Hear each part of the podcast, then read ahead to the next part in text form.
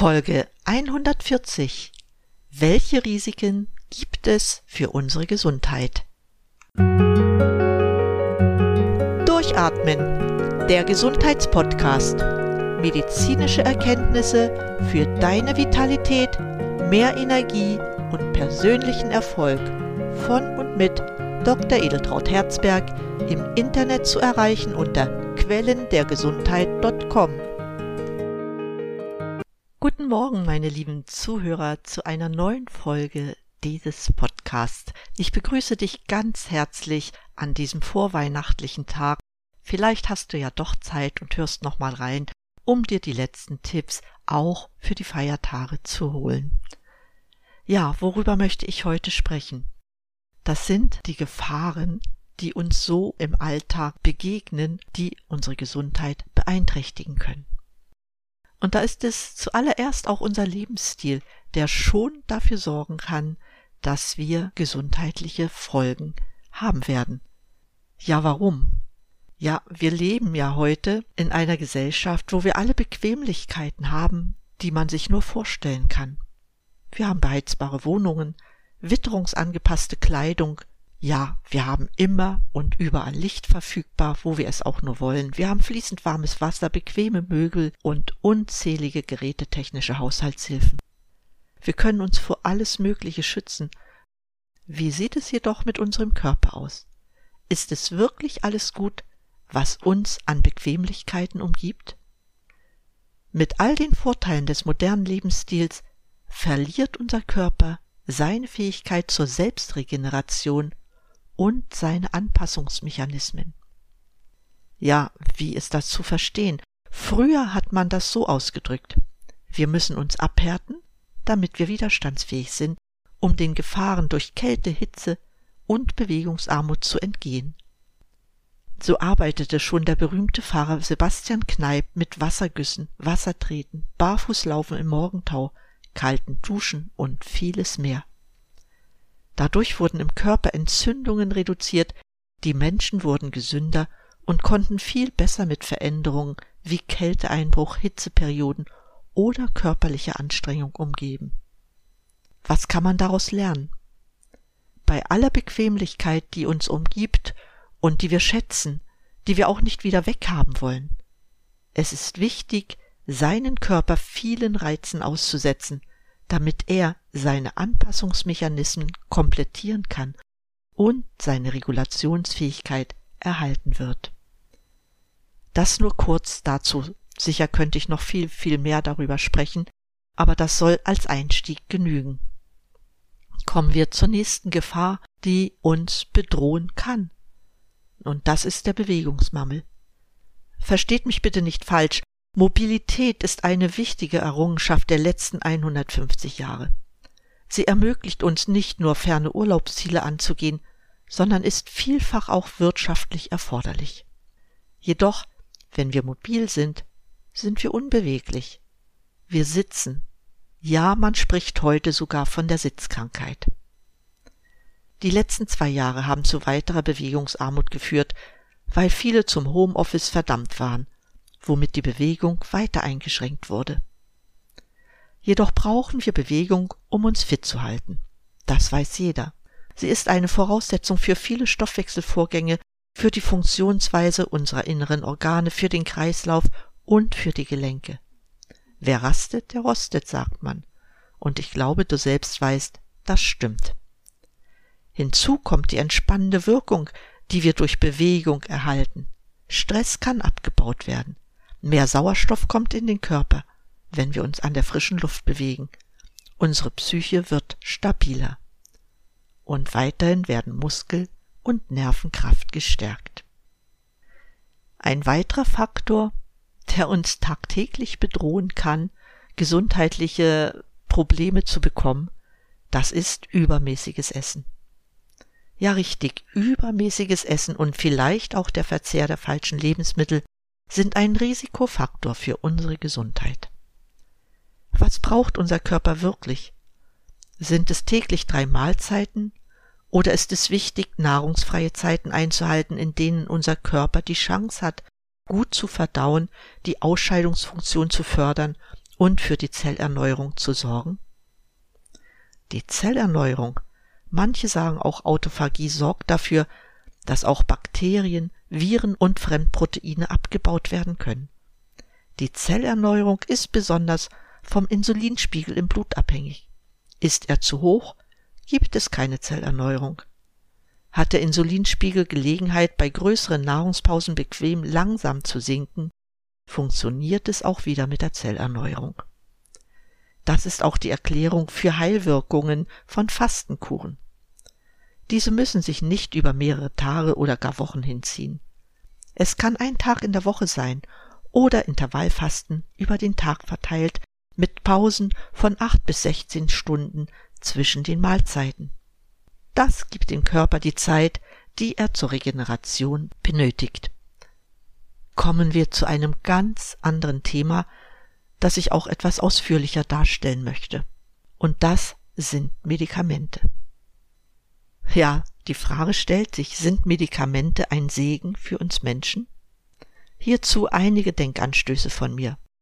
Vielleicht bist du auch der Meinung, dass es besser ist, möglichst wenig Medikamente einzunehmen. Und wenn, dann sollte es ein Medikament sein, das unseren Ansprüchen nach Sicherheit gerecht wird. Eine sichere Behandlung mit Medikamenten setzt voraus, dass es sichere Arzneimittel gibt. Ein perfektes Arzneimittel würde jede Krankheit heilen, für die es entwickelt wurde. Und nicht nur das, es sollte auch nur gegen diese Krankheit wirken und sonst keine körperlichen, psychischen und physiologischen Vorgänge stören. Ein perfektes Medikament hat seine gute Wirkung unabhängig von Geschlecht, Alter, Lebensgewohnheiten und lässt sich auch nicht durch unsere Nahrung, Getränke oder andere Medikamente beeinflussen. Kennst du solch ein Medikament? Ja, richtig. Dieses Medikament gibt es nicht. Allein diese Betrachtung soll dir zeigen, dass jegliches Medikament, was man verordnet bekommt oder durch Selbstmedikation einnimmt, hinterfragt werden sollte. Du hast zum Beispiel Kopfschmerzen und weißt, Paracetamol hilft. Du nimmst also diese Tablette ein und dir geht es wieder gut. Natürlich macht man so etwas in einer Akutsituation, weil du einen wichtigen Termin, eine Präsentation oder ähnliches vorhast. Ich selbst trinke in diesem Fall immer erst zwei Gläser stilles Wasser. Denn oft hängt der Kopfschmerz mit Flüssigkeitsmangel zusammen. Zudem solltest du wissen, dass Paracetamol lebertoxisch ist. Das heißt, bei häufiger Einnahme über einen langen Zeitraum kann es hier Probleme geben. Man merkt es nicht sogleich, weil die Leber eine große Entgiftungskapazität hat. Was ich hiermit sagen will, ist Folgendes. Wenn auch viele Arzneimittel sicher sind, es eine evidente Studienlage gibt und sie bei vielen Beschwerden helfen können, greifen sie doch in das komplexe Stoffwechselgeschehen des menschlichen Organismus ein, und das führt zwangsläufig zu mehr als einen Effekt. Deshalb haben Arzneimittel stets erwünschte und unerwünschte Wirkungen. Damit gibt es bei der Anwendung von Arzneimitteln immer die Chance, seine Beschwerden loszuwerden, aber auch das Risiko von Nebenwirkungen. Besonders kritisch ist diese Problematik bei Medikamenten, die viele Millionen Menschen, ich sag das mal in Anführungszeichen, zu Recht dauerhaft einnehmen. Das sind die bekannten Volksleiden wie Diabetes mellitus, Herz-Kreislauf-Erkrankungen, Rückenschmerzen, neurodegenerative Erkrankungen wie Parkinson, MS, Epilepsie und die große Gruppe der entzündlichen Erkrankungen wie zum Beispiel entzündliche Darmerkrankungen. Ohne Medikamente wäre die Lebensqualität der betroffenen Menschen stark eingeschränkt. Das ist so. Ich habe jedoch ein Aber. Dauereinnahme von Medikamenten führt dazu, dass, wie ich es schon sagte, sie in das komplexe Stoffwechselgeschehen im menschlichen Organismus eingreifen. Es kommt also an anderer Stelle zu Nebenwirkungen. Oft gibt es für die Nebenwirkungen weitere Medikamente und wir kommen an den Punkt, wo kein Arzt oder Apotheker mehr überblickt, was eigentlich im Körper passiert. Aus dieser Darstellung folgt, dass man erstens danach streben sollte, die Zahl der Medikamente möglichst gering zu halten. Dabei muss man auch ständig hinterfragen, ob die vom Arzt gewählten Arzneimittel wirklich zu mir passen oder ob es eventuell andere Alternativen gibt. Für Diabetiker möchte ich gern die Maßnahmen von Dr. Bodo Kuklinski erwähnen, der allein mit Ernährungsumstellung und Supplementierung mit Mikronährstoffen sowie moderater Bewegung vielen Patienten zeigen konnte, dass es auch ohne Medikamente gehen kann.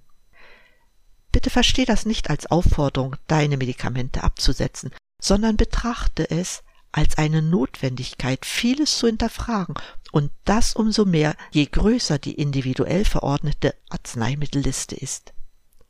Neben- und Wechselwirkungen sowie die Verträglichkeit von Arzneimitteln können viele Ursachen haben. Zum einen reagiert jeder Mensch anders. Wenn man bedenkt, dass die meisten Arzneimittel an jungen Männern getestet wurden, kann man sich leicht vorstellen, dass bei Frauen, alten Patienten und Kindern, wenn sie überhaupt dafür zugelassen sind, Wirkunterschiede auftreten können. Die Dosierung spielt ebenfalls eine große Rolle und die Verteilung der Einnahme über den Tag. Wir kennen hier die Aussagen. Die Dosis macht das Gift. So brachte es Paracelsus auf den Punkt, was aber auch bedeutet, dass man die Dosis anpassen muss. Denn Giftigkeit ist keine Eigenschaft, die eine Substanz entweder hat oder nicht hat. Vielmehr kann jede Substanz bei einem Menschen giftig wirken, wenn sie im Übermaß zugeführt wird. Für einige dosiskritische Medikamente wurden kontinuierliche Kontrollen entwickelt, wie zum Beispiel der Blutzuckertest für insulinbedürftige Diabetiker oder der INR-Test für Anwender von bestimmten Gerinnungshämmern. Immer auch gilt das Risiko der Anwendung eines bestimmten Medikaments abzuschätzen im Vergleich zum erwartbaren Nutzen. Die Frage dabei ist, inwiefern Nebenwirkungen toleriert werden können. Für die Dosis-Wirkungsbeziehung gibt es das sogenannte therapeutische Fenster bzw. die therapeutische Breite. Das ist das Intervall zwischen der für die erwünschte Wirkung des Medikaments mindestens nötigen Dosis und der maximal tolerierbaren Dosis, bevor schädliche Effekte auftreten. Die therapeutische Breite kann sehr klein ausfallen, wie zum Beispiel bei Digitalis, der Fingerhutpflanze, oder sehr hoch, wie bei Acetylsalicylsäure, dem ASS. Je höher die therapeutische Breite, desto unbedenklicher ist ein Arzneimittel in der Anwendung. Dabei gilt es auch zu berücksichtigen, ob das Medikament nur sporadisch wie bei Schmerzzuständen eingenommen wird oder ob wir es mit einer Langzeit- oder Daueranwendung wie bei den meisten chronischen Krankheiten zu tun haben.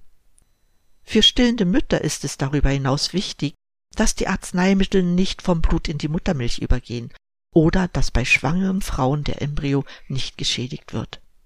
Erinnern möchte ich in diesem Zusammenhang an den Kontergan-Skandal. Hier hat das Arzneimittel zu Missbildung an den ungeborenen Säuglingen geführt und erst Jahrzehnte später erhielten sie dafür eine Entschädigung. Bevor ich schließe, möchte ich einen wichtigen Fakt, den ich schon immer betont habe, wiederholen. Viele Arzneimittel haben Nebenwirkungen, die sich in Symptomen am Patienten darstellen. Was oft übersehen wird, ist, dass Arzneimittel den Mikronährstoffbedarf beeinflussen. Manche Arzneimittel bewirken eine Abnahme bestimmter Vitamine, verändern den Mineralstoffhaushalt und beeinflussen den Aminosäure- und Energiestoffwechsel.